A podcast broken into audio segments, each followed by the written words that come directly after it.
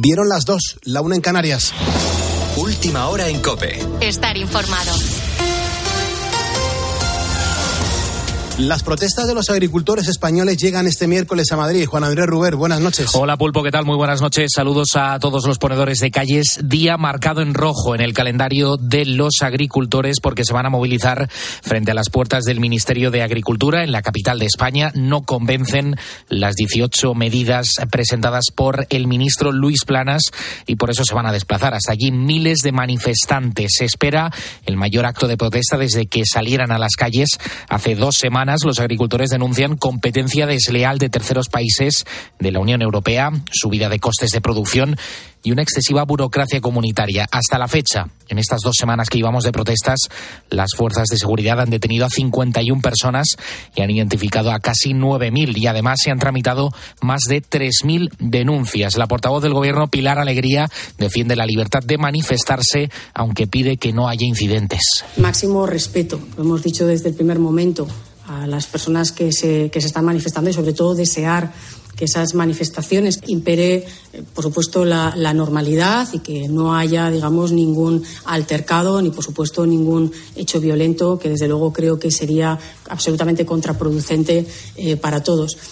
La otra imagen del día de este miércoles va a ser la de Pedro Sánchez de nuevo en Marruecos. El presidente del gobierno regresa a Rabat un año después de que el rey Mohamed VI evitara recibirle, alegando que estaba fuera de su país. Antes de viajar al país africano, Sánchez se va a someter a la sesión de control en el Congreso de los Diputados, primer cara a cara con Alberto Núñez Feijóo después de la victoria del PP, de la mayoría absoluta del PP en las elecciones gallegas y el batacazo de los socialistas Ricardo Rodríguez. Los resultados en Galicia prometen entrar de lleno en el hemiciclo. El PP reivindicará su triunfo en la sesión de control al gobierno y redoblará sus ataques ante la debacle del PSOE. El test electoral ha operado para los populares como un plebiscito sobre el primer tramo del nuevo mandato de Pedro Sánchez y Alberto Núñez Feijó sembrará dudas sobre el futuro del gabinete de coalición. De hecho, más que preguntar, Feijó va a pedir cuentas al presidente. ¿Va usted a dar explicación sobre lo que hace su gobierno? Es el enunciado registrado por el líder del Partido Popular. Lo previsible es que Sánchez intente desviar la atención sobre el hundimiento del PSDG. El entorno presidencial viene anticipando la intención de pasar página de las urnas y muy probablemente Sánchez seguirá augurando un mandato de larga duración pese a las incertidumbres incluidas en sus propias filas por su minoría parlamentaria y la dependencia de Carles Puigdemont.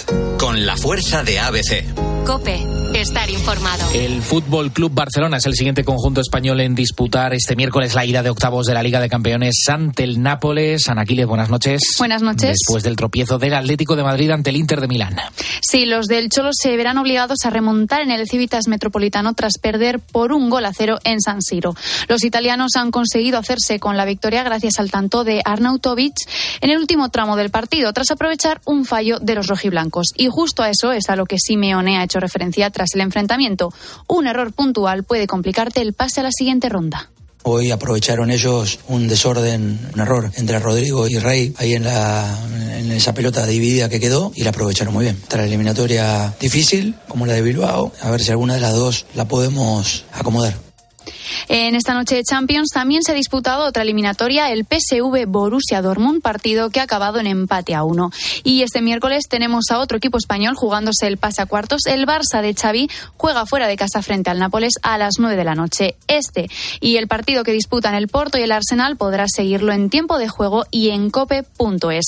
Y estamos pendientes de Carlos Alcaraz tras eh, tener unas molestias en su tobillo derecho que podían complicar su continuidad en el partido que le enfrenta al brasileño Tiago Monteiro. Parece que todo sigue eh, sin ningún tipo de problema y estaremos pendientes de cómo puede acabar este partido y de si esas molestias pueden ir a más o simplemente se quedan en un susto.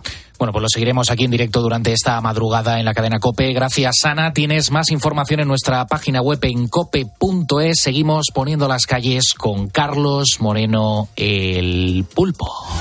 Cope, estar informado.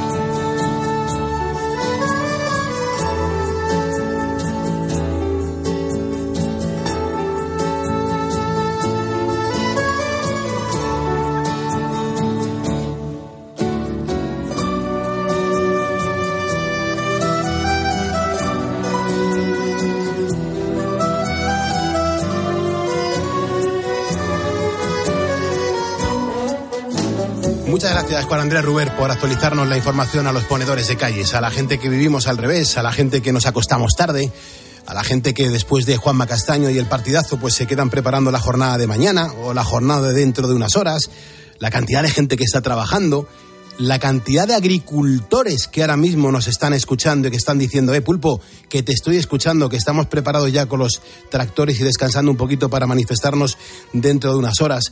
Eh, los estudiantes que ahí estáis, eh, con los codos ahí preparados bajo el flexo, tostándoos para preparar vuestro futuro, pero siempre pegados a la radio. Siempre la radio eh, te acompaña de buena manera y siempre te va a acompañar en positivo, nunca te va a estorbar. La radio la hacemos aquí en Cope manualmente, la hacemos con mucho cariño, la hacemos en directo y la hacemos en concreto en este programa de radio sin tocar la política. En este programa de radio no hablamos de política. Hasta las seis de la mañana que empiece Carlos Herrera aquí contamos historias reales, historias humanas que son las que eh, nos aportan vida para salir adelante cada día y es algo que nos, no- nos encanta. La primera historia positiva que voy a contar en el día de hoy mm, comienza en este momento. Puede que ya la conozcas, pero por si acaso te la tengo que presentar. Te quiero hablar de Fini. Fini es una mujer de Sevilla que hace un año se le ocurrió subir a TikTok un vídeo de su padre. Ella lo que quería era, bueno, pues que, que su familia de Barcelona pudiese ver que estaba bien y cómo era su día a día en la casa que tienen en el campo. Su cuenta no era nada conocida, mm, apenas tenía seguidores y lo hizo de forma íntima y familiar. Sin embargo, cuando volvió a entrar en TikTok, se llevó una gran sorpresa. Resulta que su vídeo tenía más de un millón y medio de visualizaciones. llama? Rogelio, No, ¿tú cómo te llamas de verdad? Enrique, No, ¿cómo te llamas, papá? De verdad, de verdad, ¿cómo te llamas? Manuel, ¿Qué más? Muy bien, ¿qué más? Navarro, ¿Y cuántos años tiene? Reita, 80 y... ¿Qué más? 80, 80, y qué, 84. 84 años. Claro, 84. ¿Y tú dónde naciste? Yo nací en Morón, En Morón de la Frontera, ¿no? Muy de la frontera. ¿Y cuántos hermanos tienes? ¿Cuántos hermanos? cinco, Cinco hermanos.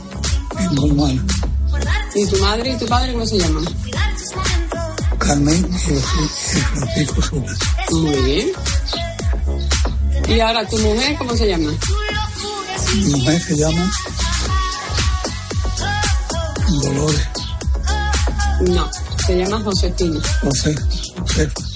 Esta preciosa charla que estamos escuchando, pues como buenamente se puede, porque la música de fondo que el propio TikTok le pone al vídeo eh, quizá impide escuchar nítidamente lo que, lo que Manuel está contando a su hija, pues mm, resulta que, es absolutamente increíble. Es Manuel, el padre de Fini. Lo que no te había contado antes eh, es que Manuel tiene Alzheimer. Mm, El caso es que, así por casualidad, Manuel cautivó a los TikTokers.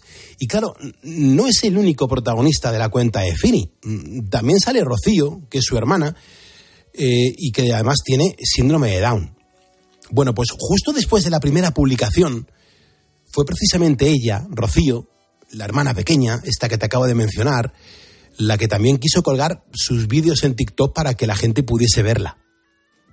Así que nada, Rocío apareció también en esta cuenta con Fini y al principio pues no conseguía tener tanto impacto como el que había tenido su padre y decidió grabarse un segundo vídeo para reñir a la gente porque no entendía por qué a ella mm, no tenían tantas visualizaciones. Hola chicos, que yo quiero que me escriba comentario. Que se- nada más, nada más que quiere escribirle a, a mi padre. Por favor, escríbeme, ¿vale? Ese vídeo me gusta a mí porque yo bailo muy bien. Bueno, eh, esto conquistó a muchísima gente, lógicamente. Se sorprendían de que Rocío se expresase tan bien, así que sus vídeos también empezaron a hacerse virales y a llegarle comentarios de todas las partes del mundo.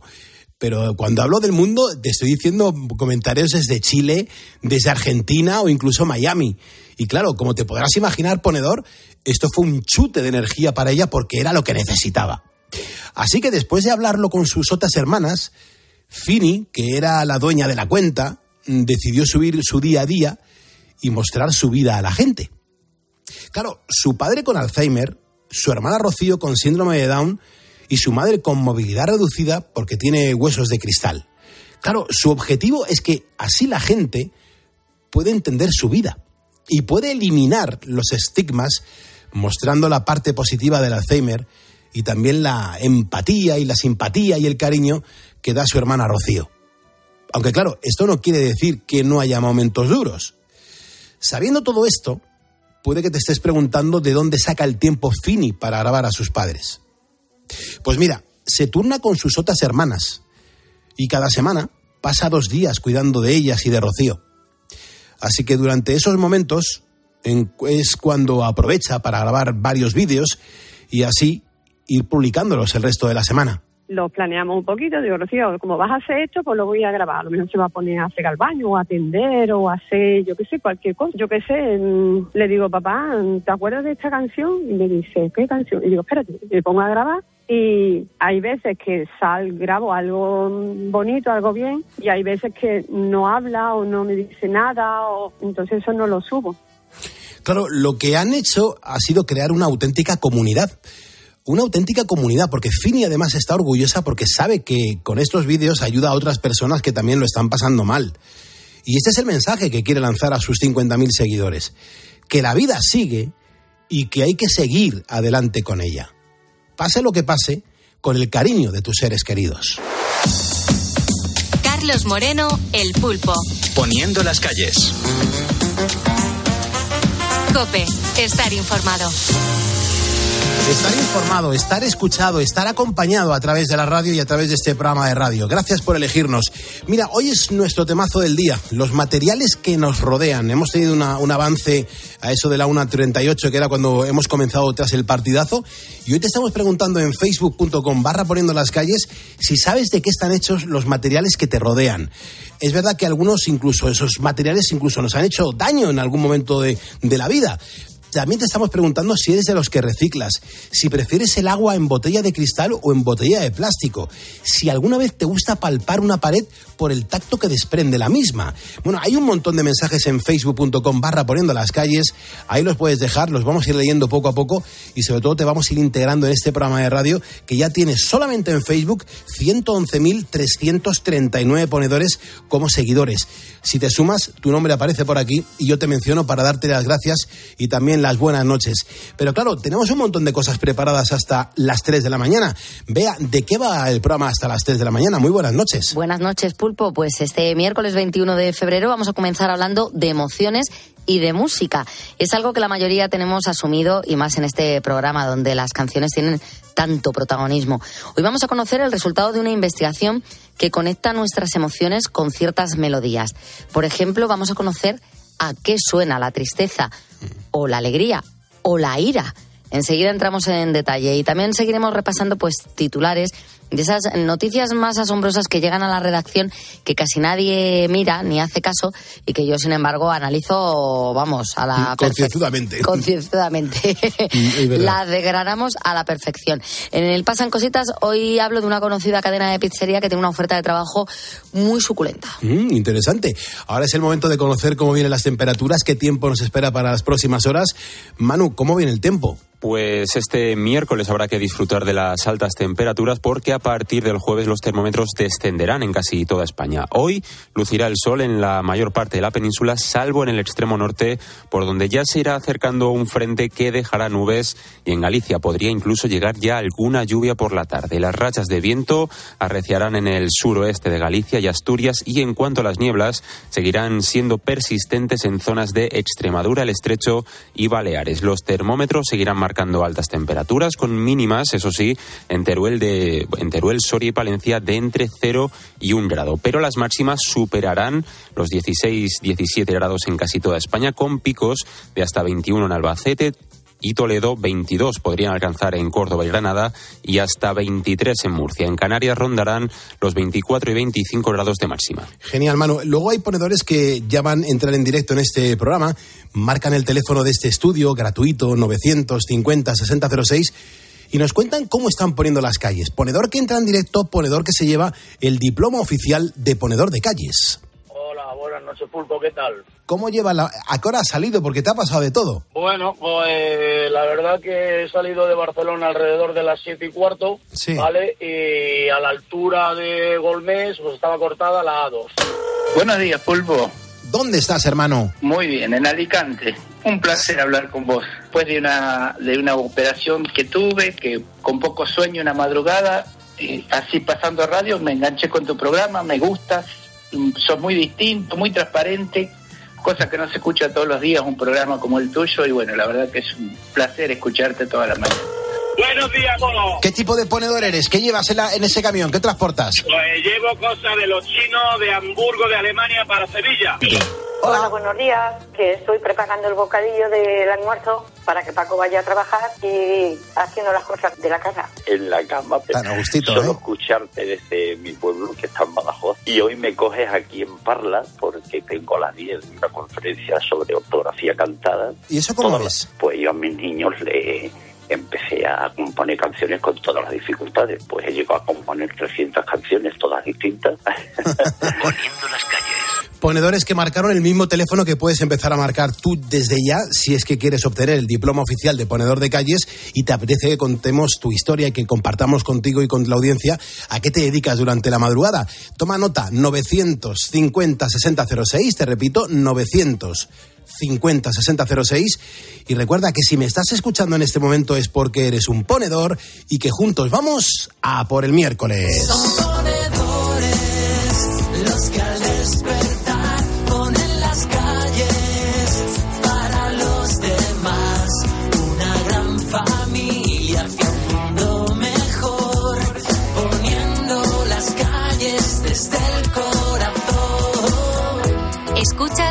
Poniendo las calles. Con Carlos Moreno, El Pulpo. Cope, estar informado. donde damos además la bienvenida a Vicente Segovia Titos, a María Cristina Gotza, a Antonio García Herrera y a Gregorio Pérez, ponedores que se acaban de sumar a nuestro Facebook. Bienvenidos, gracias. bajo el cielo.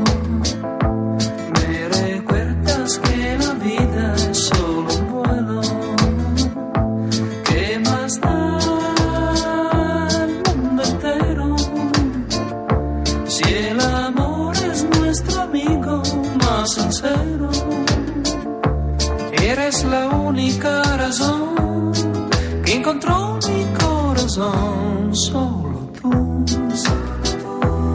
Esta mañana me das luz para encender un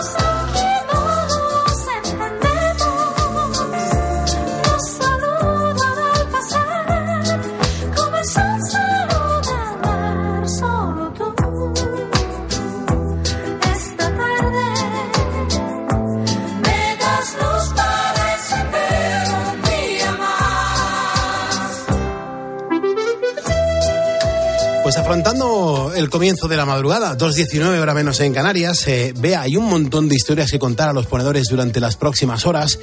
El temazo, claro, es, darnos cuenta un poco de, esos materiales que tenemos a nuestro alrededor, de dónde proceden, si sabemos lo que son, eh, porque a veces es verdad, y lo comentaba al principio, eh, el paso del tiempo nos ha dicho, oye, que estos materiales encima han sido incluso hasta cancerígenos.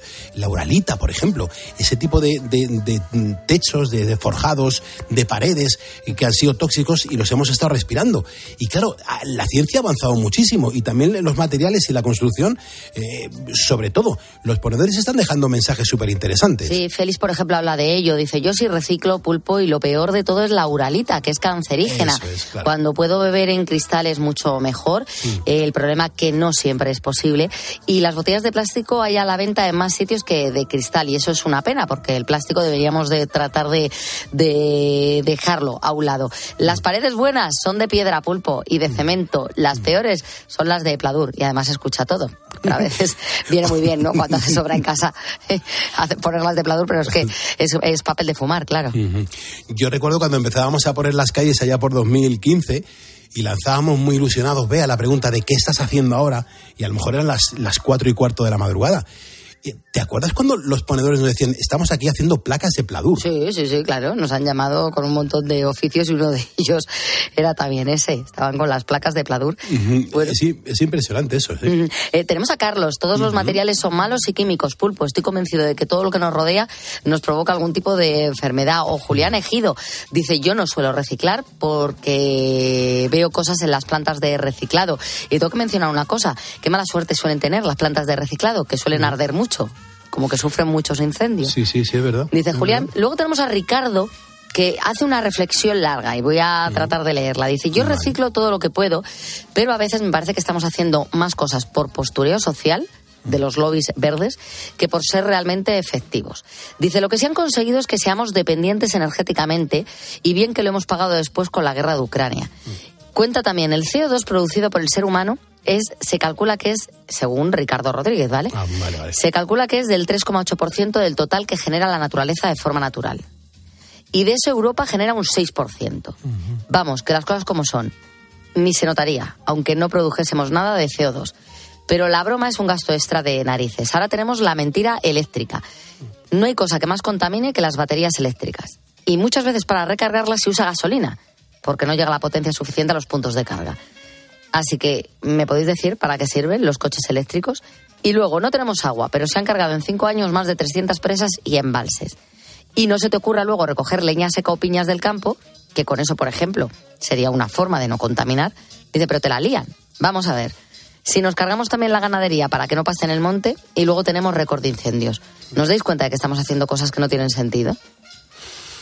Qué interesante reflexión, así para comenzar el programa, ¿eh? Así es, por eso la he querido leer. Que lo que- mismo habla, en- alguien nos comenta, em, no es del todo exacto este dato, o, o no, o es perfecto todo lo que ha contado. El tema de la ganadería lo critican muchísimo, porque claro, ya no pastan y, y el campo, por así decirlo, no se limpia solo. Y luego hay muchos más incendios.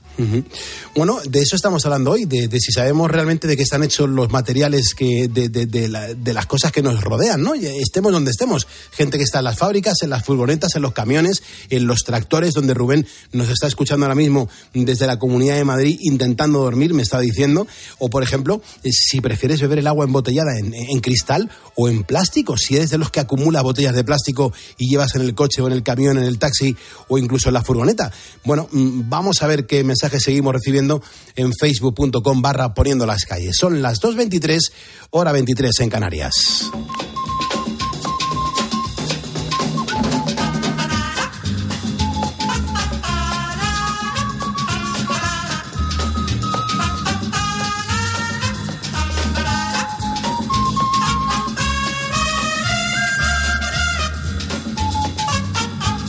Estate atento ahora, mm, porque hay que escuchar una cosa mm, maravillosa. Y quiero que lo escuches con mucha atención, porque es la banda sonora de este reportaje. Maravilloso. Genial. Magnífico.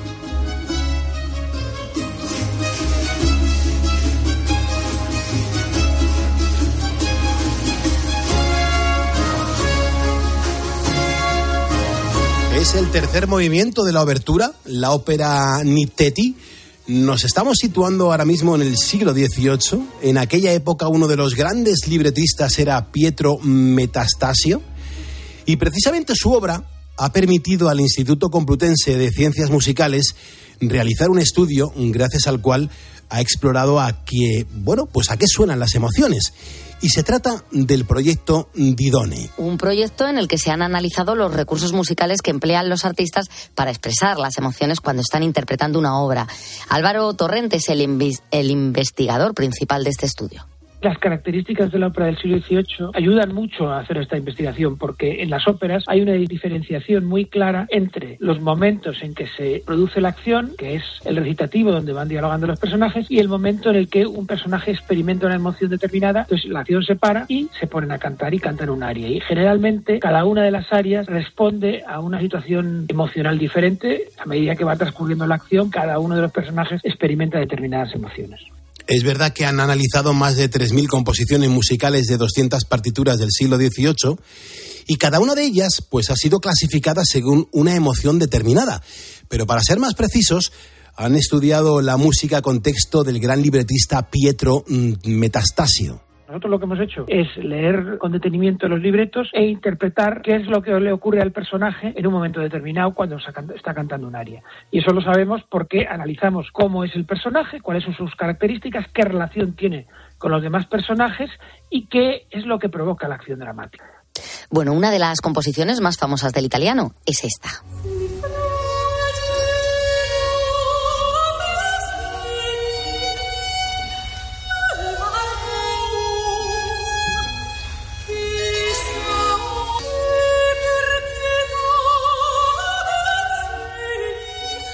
Esta canción se estrenaba el 23 de septiembre de 1756 y lo hacía en el Teatro del Buen Retiro de Madrid. Es el sonido de un amor arrepentido. Escucha. Y Teti ha sentido en un momento anterior de la ópera celos, y entonces en ese momento lo que siente es arrepentimiento de haber estado celosa y está reflejando su sentimiento más profundo que es el amor. O sea, ella expresa el amor que siente hacia Samete, que es el personaje del que está enamorado, y entonces eh, lo que está expresando es ese sentimiento, eh, pero que está mezclado con el arrepentimiento por haber actuado de una manera negativa en un momento anterior de la ópera. Claro, es que la ópera en el siglo XVIII pues era el entretenimiento más popular de las clases aristocráticas. Según la RAE, la alegría es el sentimiento grato y vivo que suele manifestarse con signos exteriores. Pero claro, ¿sabrías decir a qué suena la alegría?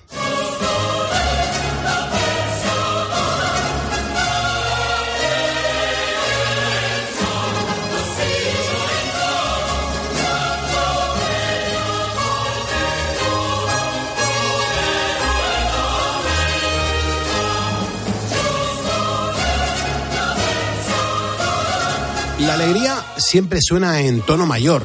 Ana Llorens es la directora científica del proyecto Didone. La música desde hace bastantes siglos hay dos sistemas de organizar las notas. Uno de ellos suena más brillante y otro menos brillante. Ese más brillante es el modo mayor y suena en general con trompetas y a ciertas tonalidades dentro de ese modo mayor en las que bueno, la resonancia de los instrumentos es eh, más fácil por la propia construcción, tanto de las cuerdas como de los vientos.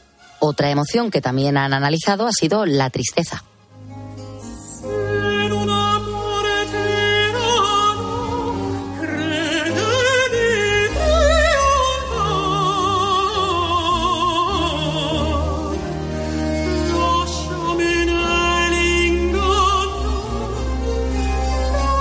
La tristeza es algo más complicada de traducir que la alegría porque puede sonar en modo menor y también en tono mayor. No siempre se puede hablar de cómo suena esta música. Hay, hay emociones que se pueden expresar de muchas formas diferentes los compositores utilizaban recursos muy, muy eh, diferentes. En este caso, la tristeza eh, suele estar asociada a ese modo menor, aunque a veces puede estar en mayor. Lo que quiero decir es que si, si hay modo menor, sí va a ser triste. Suele ser compases ternarios. El compás cuando nosotros, por ejemplo, podemos contar un, dos, tres, un, dos, tres. Y ya por último, vamos a descubrir a qué suena la ira. ¿Te lo imaginas?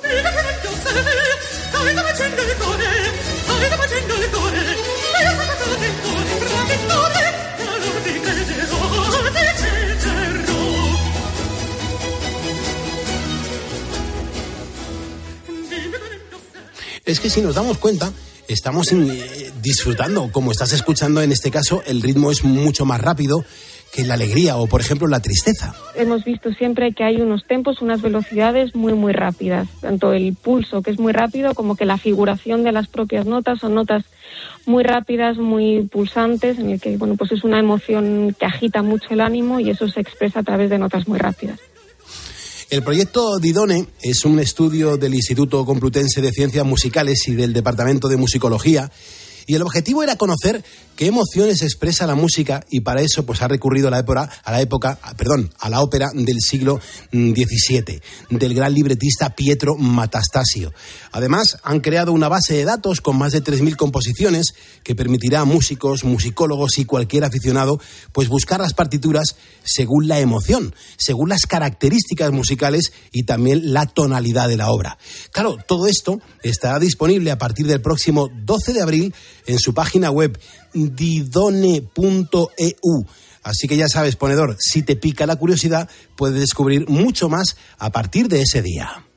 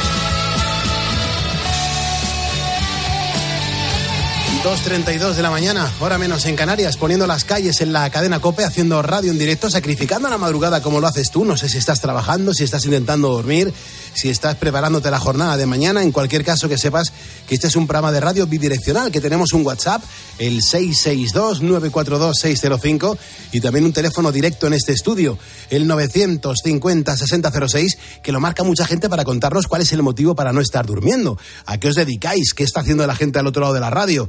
¿Por qué escuchas la radio y no estás viendo una serie? Eh, me encanta que estés con nosotros. Pues Cristina ha sido una de las ponedoras que ha marcado el teléfono y que aquí está pidiendo paso. Cristina, ¿cómo estás? Muy buenas noches. Buenas noches, Pulpo. ¿Qué tal, hombre? ¿Qué haces despierta ahora? Pues que soy azafata jubilada y tengo el sueño cambiado. Duermo de día y por las noches estoy despierta escuchándose el programa entero. Desde cuando estaban los búhos, tiempo de juego, que soy muy futbolera, a, a Herrera en Cope. Duermo cuatro horas diarias, luego escucho la tarde, escucho el expósito, pero vamos, vosotros sois los líderes. Pero bueno, ¿y por qué, por qué dedicas tanto tiempo a la radio, Cristina? ¿Qué te da la radio? Me llena la vida, me acompaña muchísimo. Vivo sola con mis dos perros, los perritos que tengo, Bupi y Pelucho, y me llena la vida la radio. Me gusta mucho más que la tele. Qué bueno, por favor. Y, y- y estás, dices que estás ahora recién jubilada. Sí. Ajá. ¿Y, y- por qué te has jubilado? ¿Por tema de edad? lo echo de menos. Ujú. Por la, no, por la espalda. Por la espalda. Eh, Estás ahí delicada de la espalda en este momento, ¿no? bueno, lo he estado siempre. Lo que pasa es que eh, me camelé al médico cuando hicimos las pruebas de ingreso y me dejó entrar. Pero ya no podía más. ¿Y, y crees que ha sido el trabajo el que ha desgast- ha desgastado tu espalda? Sí, porque, por ejemplo, el avión no vuela en horizontal, vuela siempre con el morro un poco hacia arriba. Entonces, ir tirando de los carros, ir frenando los trolleys, ir bajando los containers de la, del gali, de la cocinilla, pues eso son muchos trabajos de peso, mucho tiempo de pie, que no es nada bueno para la espalda. Claro. Pero vamos, que todavía lo echo de menos. Ya me imagino. Porque, Cristina, por, por esta mm, descripción que nos acabas de hacer aquí en directo en COPE, eh, intuyo que eres, eres o has sido azafata de vuelo. Sí, de Iberia. Y muchos años. Pues sí, desde los 23. Fíjate, ¿eh? son años. ¿Y con qué ilusión se entra eh, a trabajar en una aerolínea? ¿eh? Pues mira, yo he mamado Iberia desde que nací porque mi padre era abogado de Iberia. Entonces he tenido Iberia en la sangre porque nos, él era secretario de la IATA y nos traía, siempre viajaba muchísimo con mi madre y siempre nos traían algo. Hasta nos trajeron una cotorra de Montevideo Bueno, en un cucurucho de papel. y, y bueno, pues tengo muchas anécdotas, me lo he pasado genial volando. claro que sí, Cristina. Y mm, fíjate que hoy precisamente el programa va un poco de, de los materiales con el que están hechas la- las cosas que nos rodean. Eh, volar durante tanto tiempo, yo siempre he oído que eso era incluso hasta peligroso para la radiación, por ahí tan cerca del sol y tanto tiempo en el avión, yo siempre he oído que la gente que trabaja en los aviones tenían que tener mucho cuidado con la radiación. Pues eso no lo había oído, pero sí, por ejemplo, el amianto, los guantes que usábamos cuando hacíamos las prácticas y los que llevábamos a bordo, Ujú. las- lo- el curso de refresco de salvamento, Ujú. eran de amianto para apagar incendios. Claro, claro. Pues, pues fíjate, de eso estamos hablando. ¿Tú, tú sabes a ti de, de qué están hechas las cosas que te rodean, Cristina? Pues sí, yo creo que sí, algunas. Ujú. ¿Tú ahora mismo en casa, en qué parte de, en qué parte de la casa estás? En el salón, ¿Con la luz encendida? pequeñita. Ujú. Sí, claro. Con la luz encendida. ¿Y a la derecha qué, qué tienes? Pues a la derecha tengo mi escritorio y estoy sentada en el sofá para que no ladren los perritos. qué bien. Muy bien. Entonces, y- y, tú, eh, delante me imagino que tendrás un televisor o ni siquiera tienes tele. Sí, tengo una tele enorme, pero solo veo el fútbol. Pero pongo de fondo la copa. Qué bien, qué bien. Bueno, y tú sabes de qué está hecha, por ejemplo, la televisión? ¿Qué materiales lleva y todo para que nos demos cuenta de las cosas que encima tienen tanto valor por ahí detrás y que son importantes de reciclar? Pues la verdad es que sinceramente, si te soy sincera, no. Mm. Bueno, hoy en este programa lo He vamos a ir contando. oído hablar mucho de las baterías de litio, Claro. que son muy contaminantes, los coches eléctricos, y luego las baterías es muy difícil reciclarlas. Mm. Yo tengo un coche de gasolina Ujú. y estoy encantada con él. Claro. ¿Y de dónde eres, Cristina? No me has dicho de dónde eres. Madrileña, ¿Y de qué parte de Madrid? Madrid Chamartín. Ah, muy bien, muy bien, muy bien. ¿Y cuándo pretendes quedarte dormida? Pues a las nueve. Nueve de la mañana. Sí, me echaré de nueve a once Ujú, porque tengo peluquería de mis perros a las doce y luego esta tarde me echaré cuatro horas. Y ese es tu día a día, así te organizas. Sí, así me organizo con mis niños que está aquí pensando que él también quiere participar. Y hasta el día de hoy mm, mm, no habías conseguido el diploma oficial de ponedor de calles. No, y me hace mucha ilusión. ¿Y dónde lo vas a Lo poner? sigo siempre. ¿Dónde lo vas a poner, cielo? Sí, encima de la tele. Te- ¿A ti te importaría que un día mm, te hiciese una visita en vez de, en vez de enviarte el, el diploma por correo, mm, que fuese un día a tomar un, un café contigo, si, si me lo permites y si me invitas? Estás invitado desde ya, vamos. Porque Vale, tengo te- millones de anécdotas, millones no, pero miles de anécdotas de mi vida en Iberia. Te lo digo por conocerte, me pareces una persona muy peculiar, que, que amas la radio, que llevas la vida al revés precisamente para disfrutarla cuanto más mejor, y me apetece hacer un- ese esfuerzo, ¿no? A- a- acercarme y entregarte el diploma en, en mano. Pues para mí sería un honor. Vale, pues lo vamos a activar ahora con, con Cristina Platero, nuestra productora. Lo pondremos en marcha y la semana que viene yo me acerco un día, nos hacemos una foto, te grabo un poquito y, y te entrego en mano el diploma. Ha sido un placer conocerte, Ay, Cristina. ilusión, Pues estoy deseando conocerte en persona. Bueno, pues ya ves, ya verás, vas a ver, pues mira, mejor haberte quedado en la radio. Cuídate, Cristina. Y ya sabes que eh, escuchando la radio se está como en casa, ¿verdad? Pues sí, yo me siento en casa, me siento acompañada siempre. Muy bien. Pues siga así, cielo. Que pases una bonita noche. Muchas gracias. Bueno, igualmente, muchas gracias. Feliz noche. Feliz noche. 2.40, 1.40 en Canarias. Síguenos en Twitter en arroba cope y en facebook.com barra cope. ¿Crees que al final del día es difícil descubrir algo nuevo? ¿Los robots y la inteligencia artificial nos van a quitar o nos van a dar trabajo? La verdad es que yo creo sinceramente que las dos cosas. ¿eh? Casi todos los expertos yo creo que coinciden en que el año pasado, en el 2023, se produjo un punto de inflexión tanto en el desarrollo de estas tecnologías como en su uso público. O sea, de hecho, como se suele decir, se ha democratizado. Escucha a Ángel Expósito de lunes a viernes de 7 de la tarde a 11 y media de la noche. En la linterna de Cope.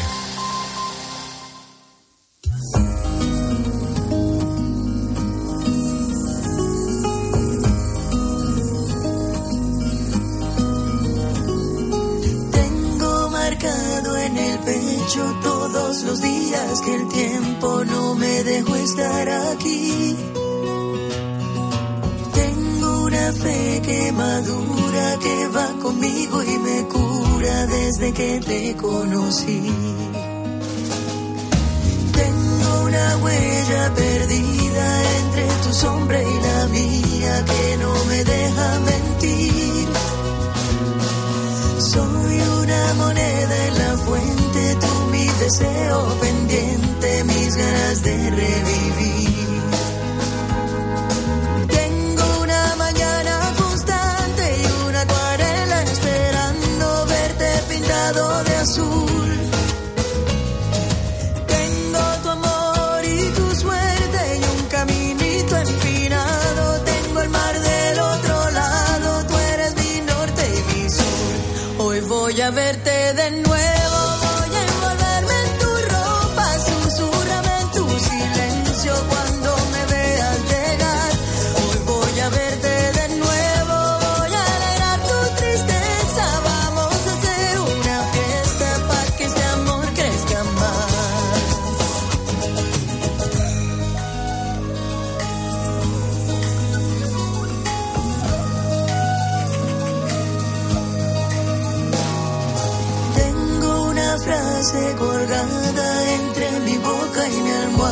Que me desnuda ante ti. Tengo una playa y un pueblo que me acompañan de noche cuando no estás junto a mí.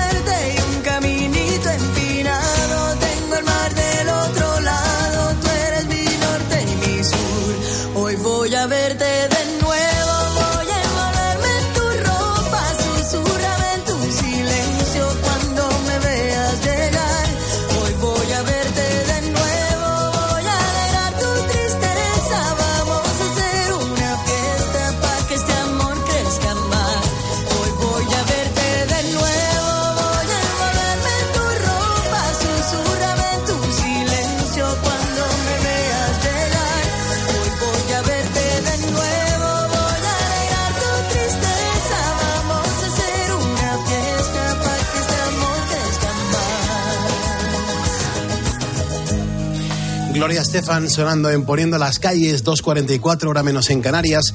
Gracias a los ponedores que se suman a este programa de radio. Vicente Antolín, que nos está escuchando ahora mismo desde Segovia. Gracias, Vicente. O Tica Arnau, que también desde la Generalitat Valenciana nos está escribiendo y escuchando y le damos la bienvenida, al igual que a José Manuel Santalla Villaamor. Eh, vea cómo está el ambiente. Los ponedores también se están manifestando con el tema de los, bueno, pues de qué están hechos los materiales que les rodean. Sí, con también el reciclaje. Gloria Sánchez, por ejemplo, dice que ya recicla. Eh, el agua siempre la, to- la toma en, en botella de plástico de Bezoya, nos dice. Pero los tarros de cristal los friego y los reutilizo siempre. El cristal es mucho más higiénico y si hago tomate frito, por ejemplo, en vez de ponerlo en un tupper, de plástico, lo pongo en un tarro de cristal. Y así siempre. Yo en casa también he cambiado. Antes tenía todos los tuppers que eran de plástico y ahora son todos de, de cristal. Es cierto, son bastante más higiénicos. J. Carlos dice, yo solo reciclo el cristal debido a que son las cervezas que me tomo en casa. Dice, siempre va al vidrio. Y con los envases de vidrio, sin embargo, de legumbres, no tengo la costumbre. Una tontería. Dice, pero es por inercia. Van a la otra bolsa de basura.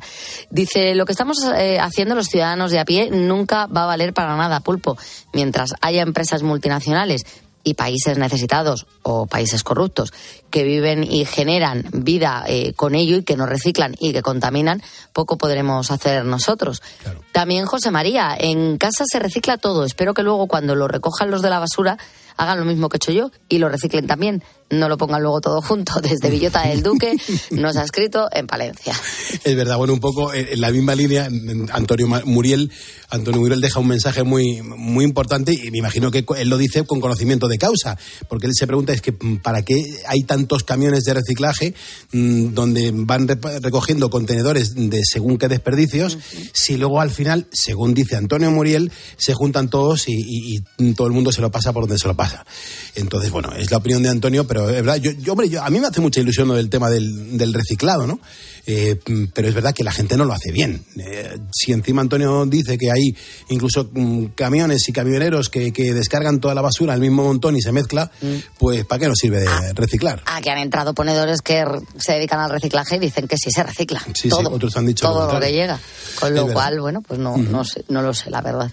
No he ido nunca, a ver, nunca he ido a verlo. Sí, sí, bueno, esto puede ser incluso como un pasan cositas, ¿no? Eh, Esto puede ser también el tema del reciclado. Están es un- pasando cositas. Un pasan cositas, porque están pasando cositas, se vea. Sí, y de lo que voy a hacer hoy es hablarte de un trabajo de ensueño, Mm. eh, en el que además se cobra muy bien para lo, poco, en principio, que se va a trabajar y el gusto con el que lo vas a hacer, que es lo más importante de todo. Eso es lo mejor. Eh, A veces trabajar eh, contento y, y sin hambre, porque yo ahora mismo, bueno, pues, eh, Te comes a un eh, niño, ¿no? Me comería a un niño, pues es importante.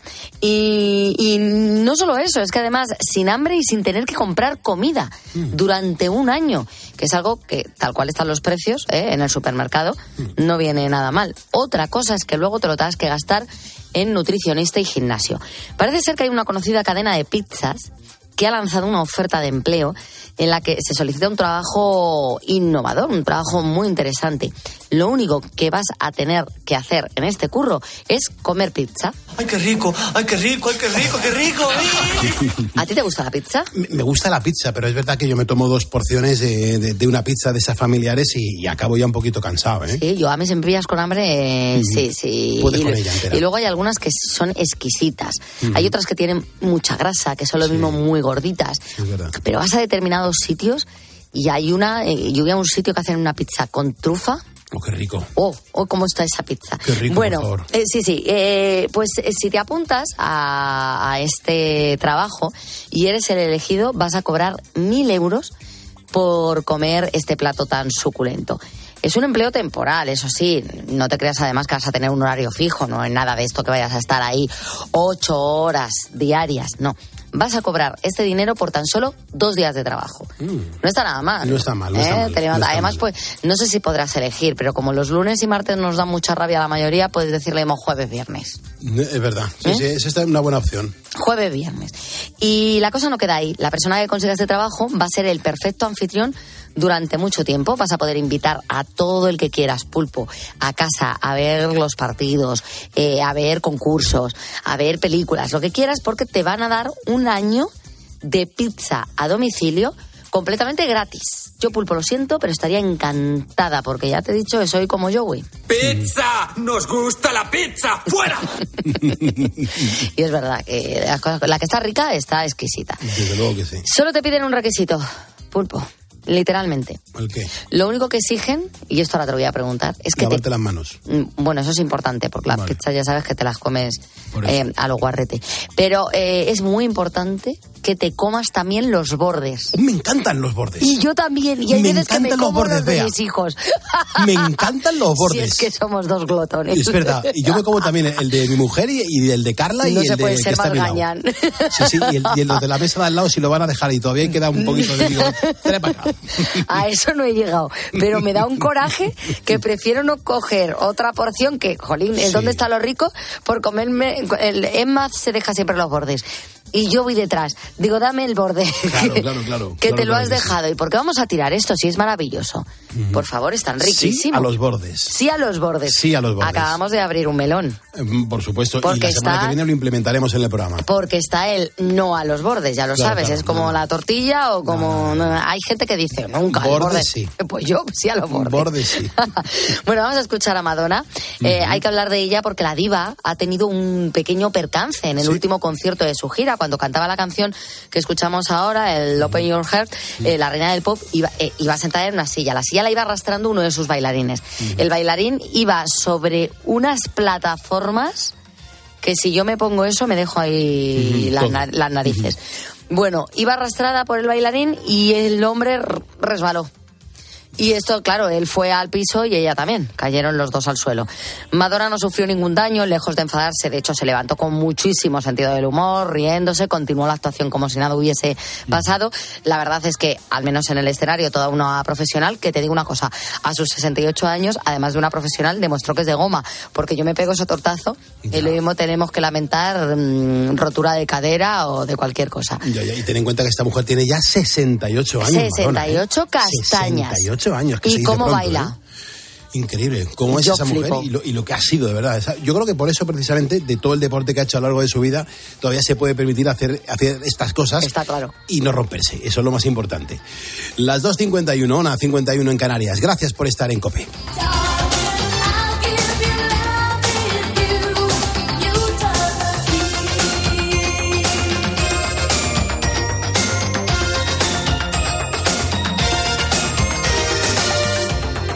Que, sepas que si estás pasando por un mal momento, la radio te va a ayudar a que, a que las cosas vayan mejor y, te aseguro que, que estar apostando por la radio te, te va a venir muy bien. Mira, te quiero contar una historia súper importante, mm, ya que los combustibles y los biocombustibles, pues es verdad que han surgido, bueno, se puede decir que como una alternativa verde a los combustibles fósiles, que para muchos están representando pues una auténtica panacea ante la crisis eh, actual climática. Pero claro, ¿realmente lo son? Mira, lo mejor de todo es que aquí en Poniendo las Calles contamos con Fernando Valladares. Eh, Fernando es científico del Consejo Superior de Investigaciones Científicas y además es profesor de Ecología en la Universidad Rey Juan Carlos. Eh, Fernando está a las 2.52 con nosotros aquí en, en la cadena COPE y a Fernando ya le estoy saludando. Mm, Buenas noches, Fernando. Cu- cuéntanos, por favor, sobre todo, ¿qué son exactamente los biocombustibles? Buenas noches, Pulpo. Muy buenas. Pues los biocombustibles son una cosa que suenan algo mejor de lo que son. En principio, hay muchos tipos, ¿no? Mm, Biodiesel, bioalcoholes, como el bioetanol, biometanol, biobutanol, el biogás, los gases de síntesis y, por supuesto, esos biocombustibles sólidos tan comunes como la madera o el carbón. Vale. Pero según la procedencia de esa materia orgánica, eh, se ordenan en si son de primera generación, segunda, tercera o cuarta. Y ahí es donde tenemos que distinguir, porque los biocombustibles pueden ser un ejemplo de hipocresía, ¿no? de, de llamarle a las cosas por lo que no son exactamente. Lo único, Fernando, que me estoy dando yo cuenta, eh, eh, que claro, estás hablando de, de hipocresía y en muchas ocasiones se habla de estos combustibles como un auténtico obstáculo. Lo que no sé muy bien es por qué. Bueno, son, pueden ser un obstáculo porque te- al dar la sensación de que son más verdes y ecológicos de los que puedan ser, eh, en realidad dificultan la puesta en práctica de, estrategias realmente eficaces para combatir el cambio climático, para reducir los impactos ambientales. Eh, entremos un poco en qué son los biocombustibles. Mm, ¿De qué están producidos? Bueno, pues están producidos de, de materia orgánica tipo aceites o azúcares que provienen de plantas como la soja, la palma, el aceite, la colza, el maíz, el girasol o la caña de azúcar. Bien, dependiendo de qué se está haciendo con ellos y, y ese origen directo, estos biocombustibles pueden, eh, los que se denominan de primera generación, pueden competir con la producción de alimentos, ya que son cosas que el ser humano puede comer. Y de hecho, esto se ha, ha dado lugar a la idea de biohambre, ¿no? Porque generan hambre. Estos biocombustibles presionan al alza el- los precios de los alimentos, intensifican la competencia por la tierra y el agua, desalojan incluso a pueblos nativos de sus territorios y favorecen la deforestación. Pero por si fuera poco, tanto los de primera generación, que son estos que hemos mencionado, como los de segunda generación, que sería no compiten con el sistema alimentario porque son los residuos, ¿no? La madera, residuos agrícolas, etcétera. Ambos dos tienen una pequeña trampa con el balance de CO2. A todos nos sonarán que el CO2 es eso que se acumula en la atmósfera, un gas que tiene efecto invernadero y que lo queremos sacar de la atmósfera, ¿no? Lo único, Fernando, que, claro, mm, me imagino que es que podemos decir realmente que hay quien está aprovechándose de la situación y que en verdad nos quieren vender algo como, como mágico y, y resulta que no lo es. El, el truco está en considerar que estos biocombustibles son un círculo mm, perfecto, un círculo cerrado en el que las plantas capturan el CO2 de la, de la atmósfera, lo almacenan, nosotros lo quemamos y lo volvemos a la atmósfera en un círculo cerrado. Pero este círculo no es del todo cerrado, ya que hay un transporte, un procesamiento de los vegetales, luego muchas veces en la fertilización y muchas actividades que llevan para maximizar el crecimiento de los vegetales, en todo eso hay muchísimas emisiones, con lo cual el balance no sale para nada cero, neutro, que es lo que se quiere pretender. Por poner un ejemplo, eh, la- la- el aceite de palma, cuando se hacen los biocombustibles a partir de aceite de palma, las emisiones netas son tres veces más que las de diésel fósil, o para el caso del aceite de soja son el doble. Claro, por lo que estoy entendiendo entonces y considerando los ciclos de vida de los combustibles, al final no es que mm, parezca que sea todo muy positivo. Claro, son, como siempre hay que pensar, son posibles alternativas, maneras de compensar, pero no son una solución, porque como digo, en muchos casos eh, casi emiten más que quemar directamente los combustibles fósiles. Se sigue evolucionando hacia la tercera o cuarta generación de biocombustibles precisamente para atenuar algunos de estos problemas, pero no nos llamemos a engaño, ¿no? Eh, en realidad lo que hay es que quemar menos cosas, porque si quemamos sean los combustibles fósiles, sean estos biocombustibles, al final el mm, resultado neto es que se acumulan en la atmósfera.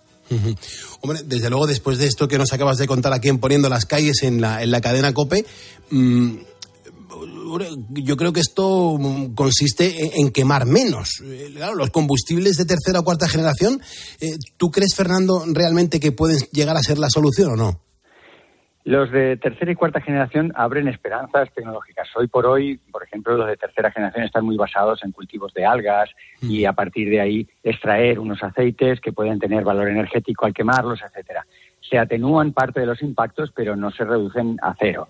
Eh, abren nuevas mm, esperanzas en el sentido de que son más eficientes, pero no terminan de resolver los problemas. Mientras tanto, tenemos que combinar estas alternativas con un uso más razonable de los combustibles en general. No son ni mucho menos la panacea ni son tan perfectos como queremos creer todos. Desde luego, Fernando. Bueno, no tenemos tiempo para más, son las 2.58, hora menos en Canarias. Déjame que recuerde a toda la audiencia que te está escuchando en este momento quién eres. Eres Fernando Valladares, científico del Consejo Superior de Investigaciones Científicas, que nos acompaña todos los miércoles para hablar del medio ambiente. Y recuerdo, bueno, pues si hay algún ponedor que, que quiera mm, pues más información sobre este tipo de temas, lo que puede hacer, está invitado, es a consultar su canal de la salud de la humanidad en Instagram y YouTube o incluso su web que es www.valladares.info. Fernando, un abrazo y muchísimas gracias por hacer radio con nosotros de madrugada. Gracias a vosotros. Un abrazo. Un abrazote, Fernando. Muchísimas gracias. Luego hay ponedores que se van sumando aquí uno a uno y que nos demuestran que, que no estamos solos. Y esto anima a mucha gente que en la soledad eh, escucha la radio y dice, ¿por qué no estaré durmiendo? No te preocupes. Eva Jara también nos acaba de seguir. Jorge Aguilar, Juan Romero Martínez, María eh, López Cabeza, Francisco Javier Recio y Analia Deutza Ortiz ponedores que desde muchos puntos del mundo nos siguen en facebook.com barra poniendo las calles y nos sirve para demostrarte que, que no somos bichos raros los que estamos aquí en la madrugada haciendo radio o escuchando la radio. Aquí en positivo hay mucha gente remando en la misma dirección. Gracias por elegirnos para pasar tu madrugada. Testigos de la Fe. La vivencia de los cristianos en COPE. Irene Pozo, educadora social. Vive y Camina eh, eh, forma parte de la Congregación Adoratrices, que bueno, ahí tiene muchísima trayectoria. Fue creado por Santa María Micaela, la Congregación Adoratrices, eh, vaya, desde 1856, o sea que bastante trayectoria. Es verdad que, claro, en ese contexto, en esa época, pues lo que Santa María Micaela quería era promover y liberar a la mujer, ¿no? que estaban pues, en contexto de marginación, de prostitución y demás. Hoy día eh, esto se traslada no solo a una parte de la congregación religiosa, sino a la obra social.